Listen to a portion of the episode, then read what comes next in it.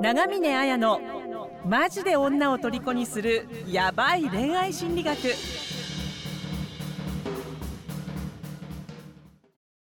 こんにちは、長峰彩です。こんにちは、村山です。この番組では愛する女性のヒーローに変化、成長するための本質的なアドバイスをします。プロフィール欄の LINE から具体的な復縁、恋愛のノウハウを無料でプレゼントをしているので、登録して受け取ってください。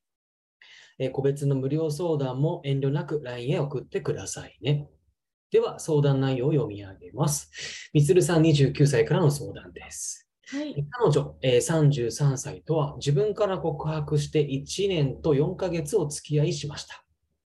えー先月末に別れを切り出されました。他の幸せもあるんじゃないかと伝えられました。別れに関しては前々から考えていたそうです。自分の問題は自己肯定感が低くてマイナス思考なところです。新しいことにチャレンジするのが苦手で付き合い方もマンネリ化していました。冷却期間を置いて、自分自身を見つめ直して、改善しつつ、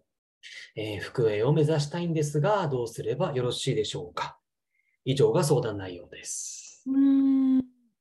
なるほど。なんか、あの、まあ、自己肯定感が低いっていう、自己肯定感が低くてマイナス思考で、だから、その彼女にこう嫌われるのが怖い。だからこう嫉妬束縛しちゃうとか、うん合わせすぎちゃうとか、あのまあ、そういうことでうまくリードできないとかってことで別れを告げられてしまってっていうふうに、まあ、この非常に自己肯定感が低くてっていうキーワードがよく出てくるのであの、ま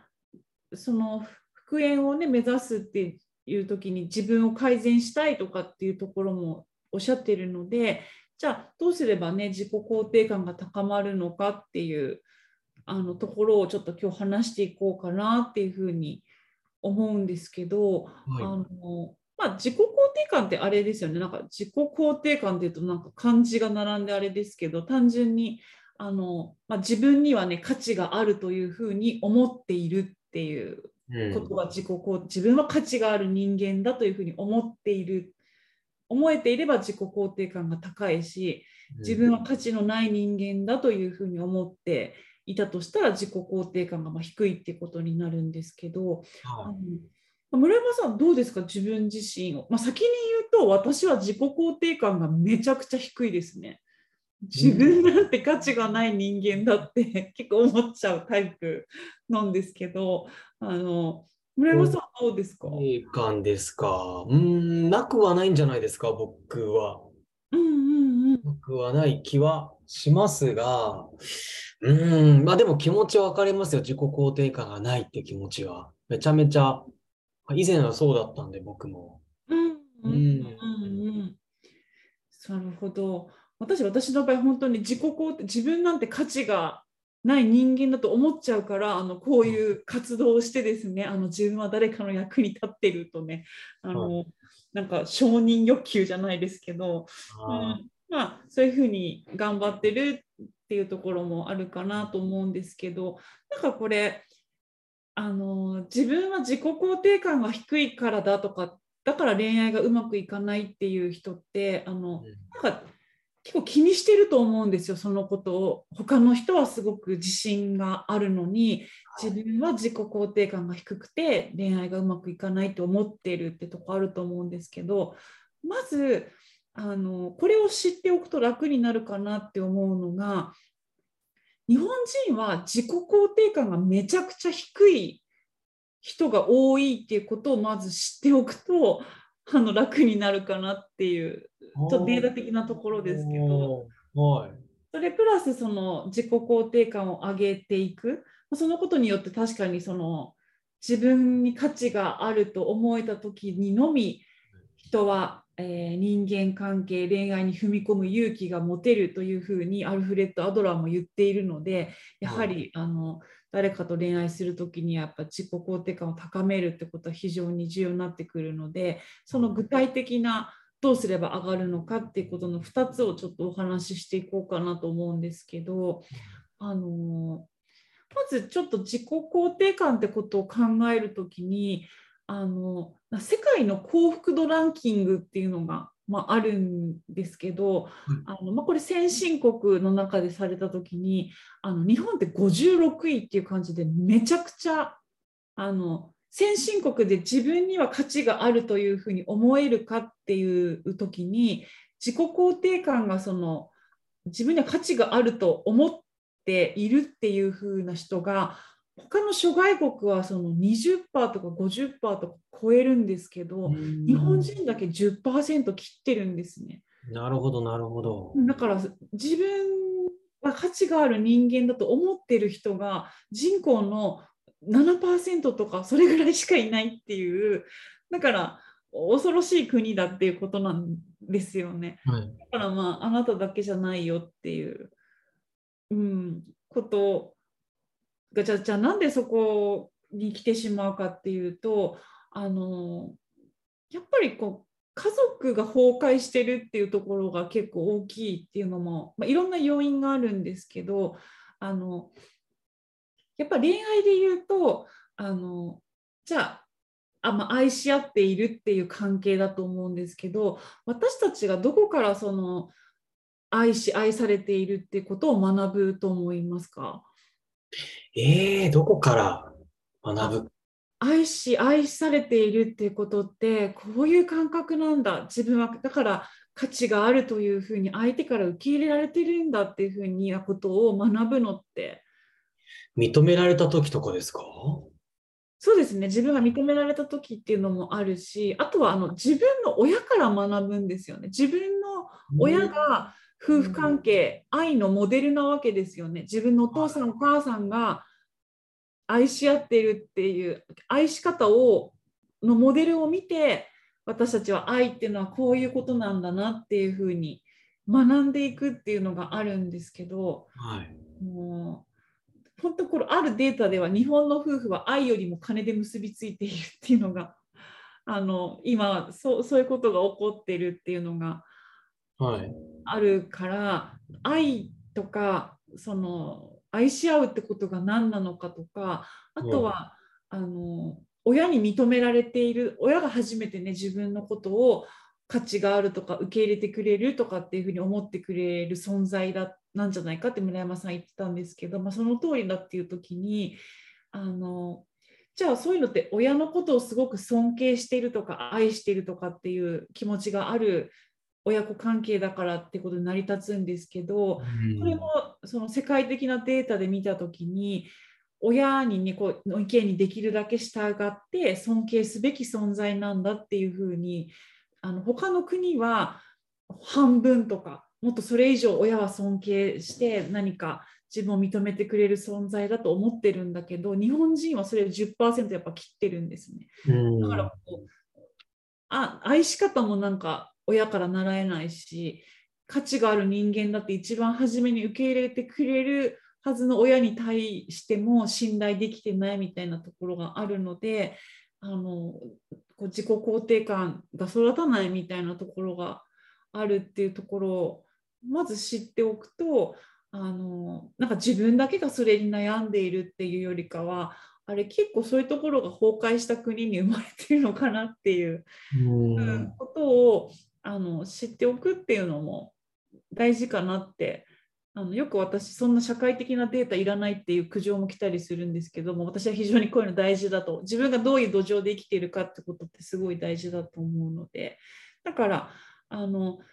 例えば大学生にこうアンケート取った時に自分の親が愛し合ってると思いますか？愛し合ってないと思いますか？って言われる時に大体半分の人が自分の親は愛し合ってると思う。愛し合ってないと思うって半々ぐらいに意見が分かれるんですけど親がその愛し合ってるっていうふうに答えるあの学生っていうのは恋人がいるで、セックスの体験が少ないっていうケースが大半なんですね。でも親が愛し合っていないっていう答える学生は恋人がいなくてやたらセックスの体験だけが多いみたいな。あそうなんですか。本当にその心を親密に通わせるっていうことができないっていうことが結構その親が愛し合ってるのを見てるか見てないかでも変わってきちゃうし、うん。っていうところもともあるしだからそういう信じられないような親のもとで育ってくると自己肯定感も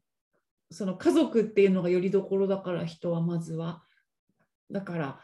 っていうところがまあ影響してるっていうところもあったりするのであのちょっとそうそういう特殊な国にいるんだなっていうところは知っておくといいんじゃないかなと思ったんですけどなんかちょっと難しい話になっちゃったんですけどなんかここまでで思ったことって村山さんから見てどんな感じですか？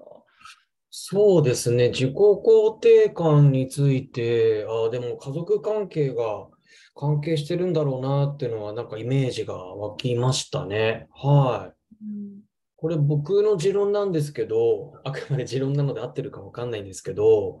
結構あの、家族が仲いい家庭の同級生って、あの、モテているなという印象だったんですよ。昔から。うんうんなんか週末ランチ、家族でみんなランチしてるとか、外食してるとか、旅行行ってるとかっていう家庭の子供、息子、まあ僕の同級生に当たる人って、大抵女性の方からなんか告白して付き合ってる。で、そんなにこう空白なんて、空白期間がないって言うと変ですけど、うんなんていうのね、まあ彼女とお別れした後も、なんか自然とまた別の人が寄ってきてみたいなっていう、そんな方が多い印象です、僕の中では。うんで、逆になんだろう、家族関係がそんなにこう良くない方の子供って、うーん、そんなに表にならない印象です。まあ全部が全部そうあとは言い切れませんけど、いい僕の印象としてはそんな感じですね。うん。でもそれ結構ありますね。なんか本当にあの多くの人が自分に自信がなくて恋愛がうまくいかないってなるとなんか恋愛のテクニックを学ぼうとかでこう YouTube とかで必死にこういろんなナンパとか、あの落とす方法とか学ぶんですけどそそれ以前にやっぱりその家族仲がいいあの、状況で育ってる人だから親がなんかすごく愛し合っててよく週末にはみんなで食事行ってみたいな,、うん。なんかそういうふうに親がな夫婦が仲良しで自分もなんかそこにいつもイベントがことがあってこう受け入れられているっていうような安心感がある家庭で育ってる人って自然にモテてますよね自然に人に優しくしてるしうん。男女関わらず人気者だしモテてるっていうのは本当にあるだからそういう関係がないないと人に対してこうなんていうのいつもなんか不安であの自信がなくてみたいな感じになってしまうっていうのがあるのでうん。本当にどういう夫婦のもとどういう家族関係で育ったかっていうことはもう本当に恋愛や親子関係のやり直しっていうぐらいですからあのうん自己肯定感とも非常に関わってくるっていうのは、まあ、あるので知っておいた方が、まあ、とはいえねあの親ガチャじゃないですけどあの選べないっていうのが、まあ、あるとは思うので、あのじゃあどういうふうにね自信が持てるようにしていけばいいかってなんかその、ね、冷却期間を置いていろんな人に相談して自分自身を見つめ直し改善しつつ復縁を目指したいっていう時に、まあ、多分筋トレしちゃうと思うんですよ。うん。なんか知らないけど、まあ、そそれよりはあの自分に自信をこう上げるっていう時になんかあのそうですね私からは、まあ、一つ紹介するのがですねこれあの本当にハーバードだったかなどっかの大学でもあの今脳科学とかが進んでいるのであのこう自分自己肯定感を上げるための瞑想っていうのがあるんですよ。こういうですか。はセルフコンパッションっていうんですけどい。あの単純にじゃあ日本語にすると自分への慈悲ですねだから自分を愛するっていうことをはい。するっていうことなんですけどこれあのいろんなやり方が多分ネットで検索すれば出てくるのであの自分に合ったものをやればいいと思うんですけどあの大事なのはあのまずこうリラックスしたような状態になってあの私がおすすめしているのは4つのフレーズを自分に対して言ってあげるっていうことなんですけどあのじゃ何を自分に対して言うかっていうとあの私が安全でありますように私が幸せでありますように私が健康でありますように私が心安らかに暮らせますようにっていうふうにあのこの4つのフレーズをあのまるで自分が大好きな友達に言うように自分に対してこの4つのフレーズを伝えてあげるんですね。はい。で瞑想的にやる感じもあるんですけどで私これ毎晩毎朝あと落ち込んだ時はいつもこれやってるんですけどはい。あの本当に自己肯定感上がります。ええあのなんかそうやってやってるとあの自分が健康であり私が健康でありますようにっていうとあ本当に頭痛なのに酷使してなよく頑張ってきたねみたいな。よよくやってるじゃん自分ってとか。うん。うんだしあの幸せでありますようにって願う時にあのそう今でも十分に家族のために尽くしてるんだから1日ぐらいランチ行ったっていいんじゃない？みたいな。ちょっとちっちゃいことなんだけどあのこれをもう3週間絶対3週間やると本当に自己肯定感が上がってくるしこれ別にあの変なスピリチュアルじゃなくて脳科学の中で研究されたあのセルフコンパッションっていうあの瞑想なので、はい。ぜひこれはもう手っ取り早く自己肯定感を上げられると思うのであの外側の筋肉を鍛えるのもいいんですけどこの4つのフレーズで内面の心の筋肉を鍛えてあの自己肯定感が上がる自信を持ってアプローチできる男性になってほしいなっていうふうに思いました。はい。はい、っていう感じなんですけどうん。なんかこう村山さんがこの相談今日の誠一さんからの相談でなんか感じたこととかってありますか？あ、はい。えー、あ、せいちさんですか？なんかさっきあのみみんな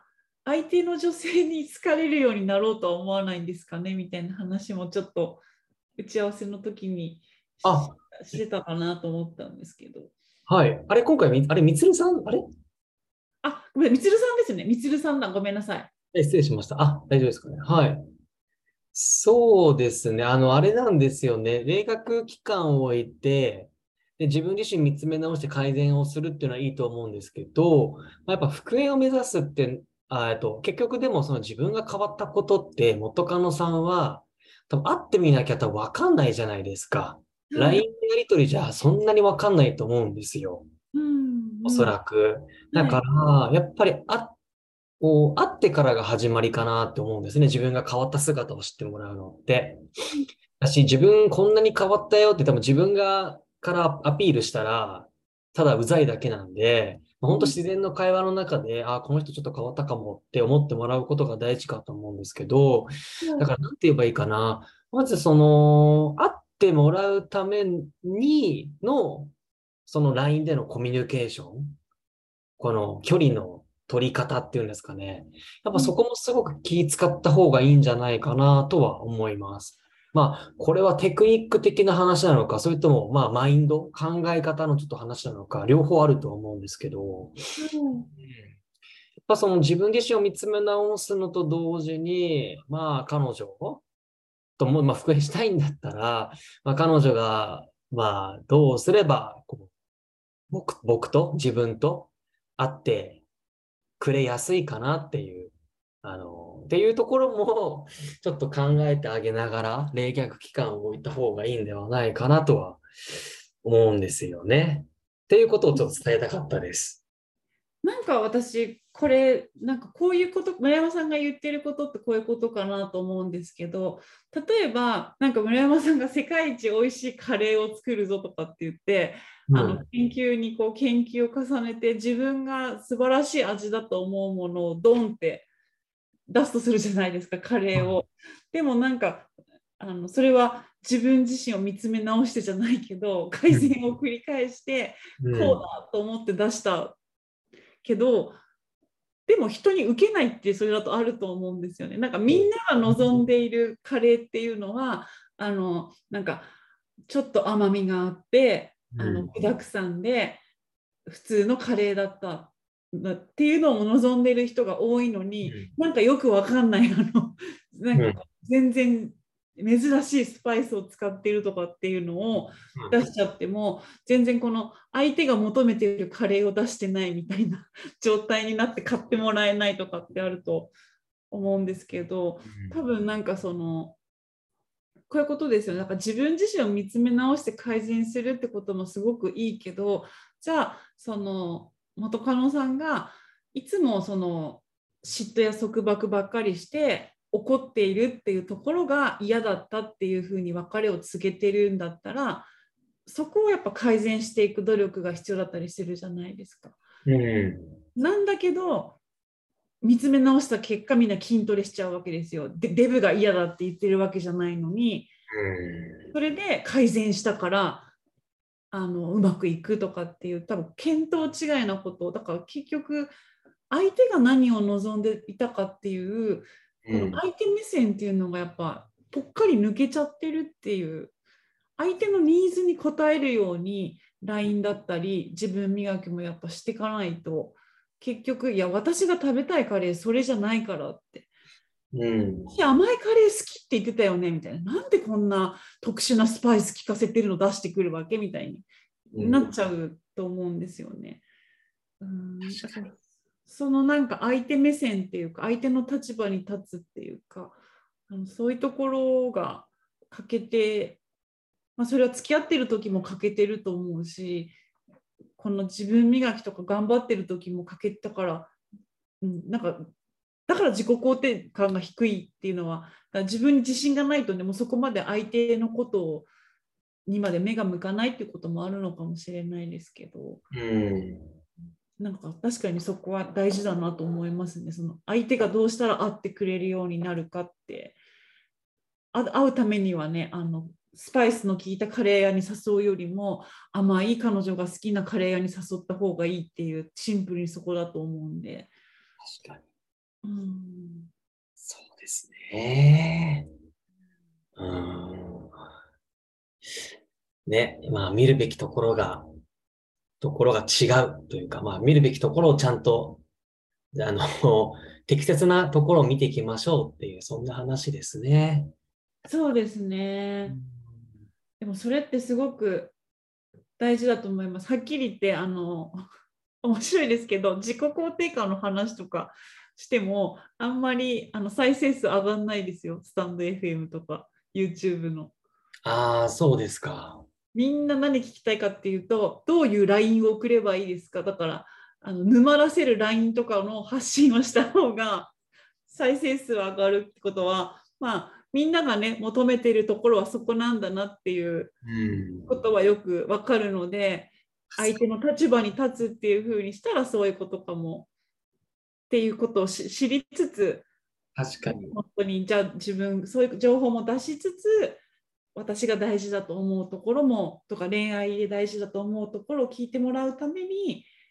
みんなが聞きたいところを出しつつこういった真面目なお話もしようみたいにやっぱ戦略的にやっていくって本当にあのなんだろうな誰かに自分の話を聞いてほしいっていう時にすごく必要だと思うので、はい、うん、ところも確かに大事にしていってほしいですよね。うん、そうですね。わかりました。はい、じゃあ今日はこんな感じで。はい。はい、どうもありがとうございました。はい、ありがとうございました。婚活復縁成功のための電子書籍を完全無料でプレゼントしています。番組エピソード欄から LINE 登録して、ぜひ受け取ってくださいね。